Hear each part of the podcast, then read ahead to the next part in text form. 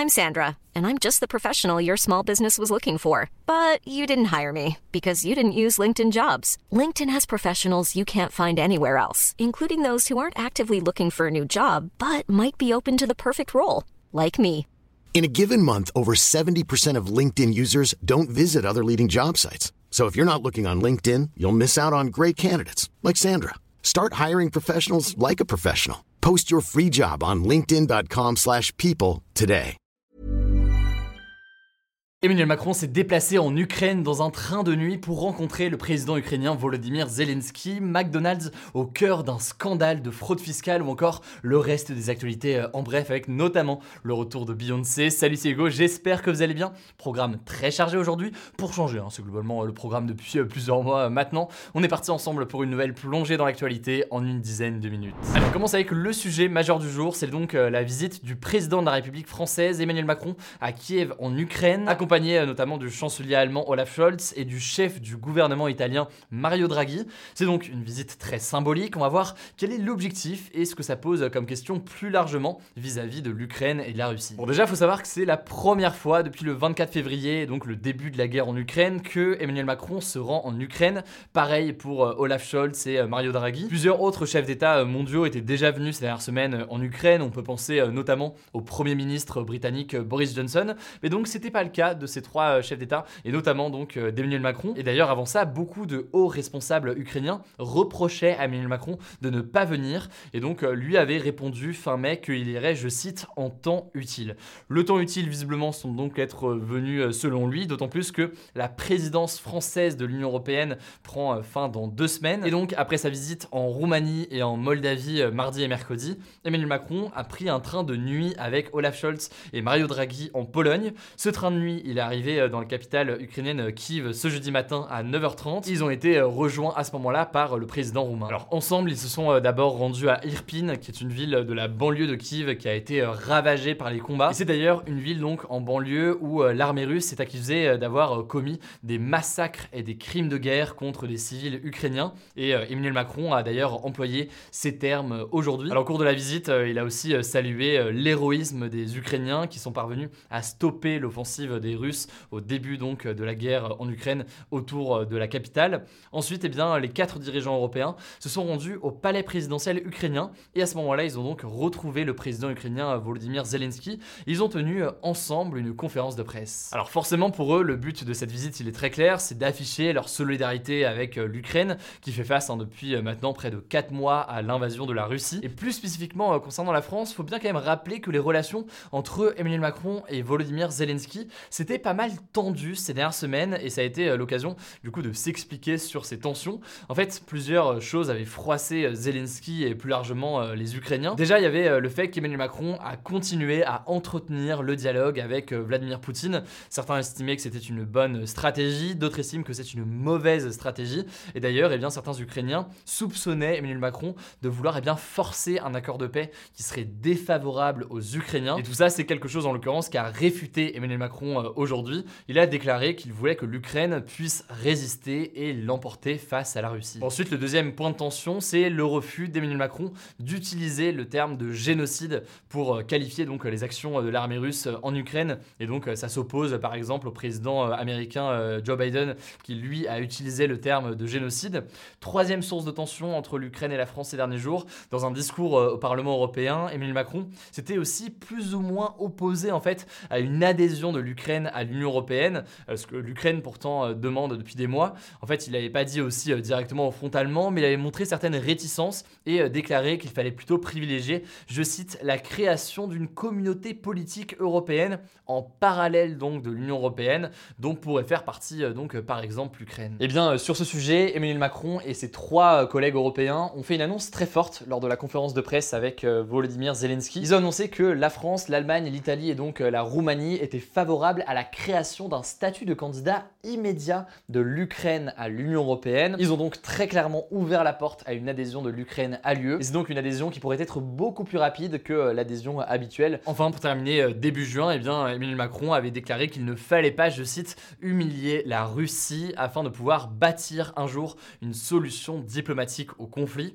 Et euh, là aussi, c'est des propos qui avaient été approuvés par un certain nombre de personnes, mais c'est quelque chose qui avait aussi choqué d'autres personnes assez nombreuses en Ukraine. Bref, pas de tension dans le sens où il n'y avait pas de rupture de dialogue ou quoi que ce soit, et au contraire, eh bien, la France est toujours affirmée du côté des Ukrainiens, mais tout de même, eh bien, des points de différenciation sur tout ce que je viens d'évoquer ici. Et donc, forcément, par ce déplacement en Ukraine aux côtés de d'autres dirigeants européens, Emmanuel Macron eh bien, tente de réaffirmer son soutien très clair à l'Ukraine et celui de la France et de l'Union européenne. Il a déclaré qu'il était venu, je cite, pour témoigner notre respect à l'Ukraine. Il a rappelé que ce soutien à l'Ukraine passe aussi par un soutien financier ainsi qu'un soutien logistique par la livraison d'armes notamment, même si forcément les informations là-dessus sont pas mal confidentielles. Et justement, Emmanuel Macron a annoncé que la France allait livrer à l'Ukraine davantage d'armes et notamment 6 canons supplémentaires, précisément des canons César, en plus des 12 déjà livrés. Bref, pendant ce temps, forcément, la guerre continue à l'est de l'Ukraine et ce contexte géopolitique euh, risque d'être un enjeu majeur, hein, clairement, pour les 5 années à venir euh, d'Emmanuel Macron. Au passage, concernant la guerre en Ukraine, là, je vous ai fait un petit résumé du contexte et des éléments sur cette visite, mais il y a forcément des éléments importants et intéressants qui méritent d'être analysés, notamment sur l'implication très très importante euh, de, des États-Unis dans cette guerre en Ukraine. Pourquoi une telle implication? L'opposition par rapport à la Russie. Il y a forcément des gros gros enjeux euh, géopolitiques au-delà de ce qui se passe là euh, au quotidien. Et ça me semble intéressant d'en parler. On se plongera du coup dans l'analyse poussée de tout ça euh, dans les prochains jours. Ça me semble assez euh, essentiel de le faire. Allez, on poursuit avec les actualités en bref. Et d'abord, cette première information qui est exceptionnellement en voix off. En raison de forte chaleur, les élèves de primaire et de collège ne seront pas obligés d'aller à l'école. Ça concerne donc ce vendredi dans les 12 départements qui ont été placés en vigilance rouge canicule. C'est ce qu'a annoncé le ministère de l'Éducation nationale ce jeudi après-midi. En gros, les parents qu'ils souhaitent et qu'ils peuvent pourront garder leurs enfants à la maison et ne pas les envoyer à l'école ou alors euh, au collège, sachant donc que ça concerne notamment les villes de Bordeaux, Toulouse ou encore La Rochelle. Je vous mets évidemment la liste des départements euh, concernés en description. Et au passage, on notera qu'il a fait près de 40 degrés euh, dans l'Hérault cet après-midi, donc notamment aux alentours de Montpellier, et c'est tout simplement du jamais vu pour la France si tôt dans l'année. Si vous voulez plus d'informations sur bien les raisons de cette canicule et pour comprendre tout ça, eh bien je vous renvoie aux actus du jour qu'on a posté lundi. Ça faisait 10 jours qu'un journaliste britannique, Dom Phillips, et son guide brésilien Bruno Pereira avaient disparu en Amazonie au Brésil. Cette disparition avait euh, suscité une grande émotion dans le monde. Eh bien euh, malheureusement, le pire s'est confirmé euh, ce mercredi. Un pêcheur de 41 ans a reconnu avoir enterré leur corps et les restes des deux hommes ont ensuite été retrouvés. Alors on ne sait pas exactement ce qui s'est passé, mais donc les deux hommes s'étaient rendus dans la région pour faire des recherches sur la préservation de l'environnement et rencontrer des populations euh, locales.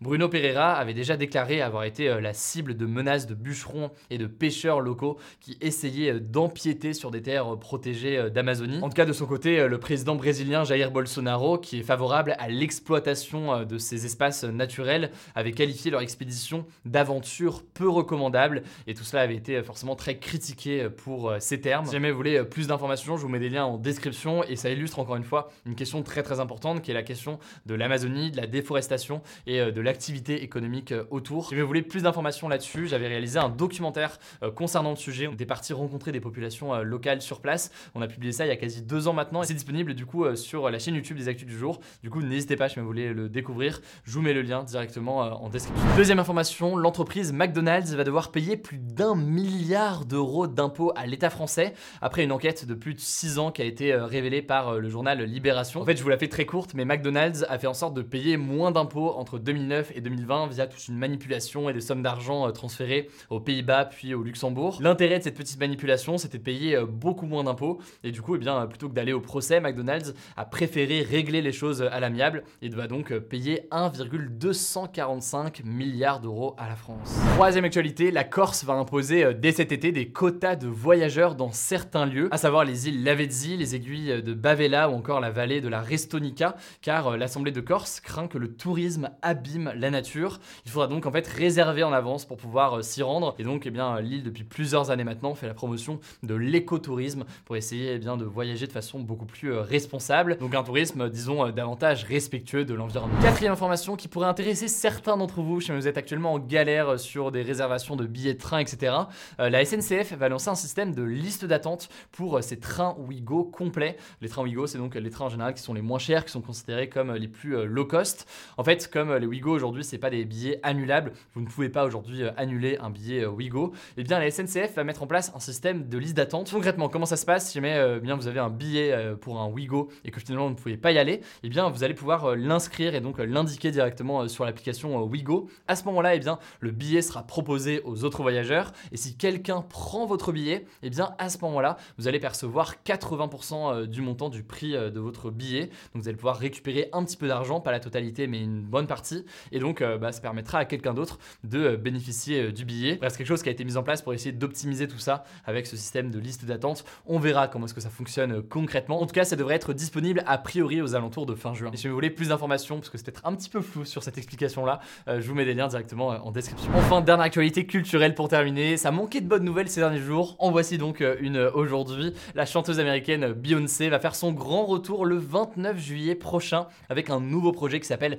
Renaissance Acte 1. Six ans donc après son dernier album Lemonade. Alors, selon les premières images qui ont été partagées par les différentes plateformes, ce projet comprend 16 titres. Bref, grosse nouvelle forcément pour les fans de Rendez-vous donc le 29 juillet. Voilà, c'est la fin de ce résumé de l'actualité du jour. Évidemment, pensez à vous abonner pour ne pas rater le suivant, quelle que soit d'ailleurs l'application que vous utilisez pour m'écouter. Rendez-vous aussi sur YouTube ou encore sur Instagram pour d'autres contenus d'actualité exclusifs. Vous le savez, le nom des comptes, c'est Hugo Décrypte. Écoutez, je crois que j'ai tout dit. Prenez soin de vous et on se dit à très vite. Mom deserves the best, and there's no better place to shop for Mother's Day than Whole Foods Market. They're your destination for unbeatable savings, from premium gifts to show-stopping flowers and irresistible desserts. Start by saving 33% with Prime on all body care and candles. Then get a 15-stem bunch of tulips for just $9.99 each with Prime. Round out Mom's menu with festive rosé, irresistible berry chantilly cake, and more special treats. Come celebrate Mother's Day at Whole Foods Market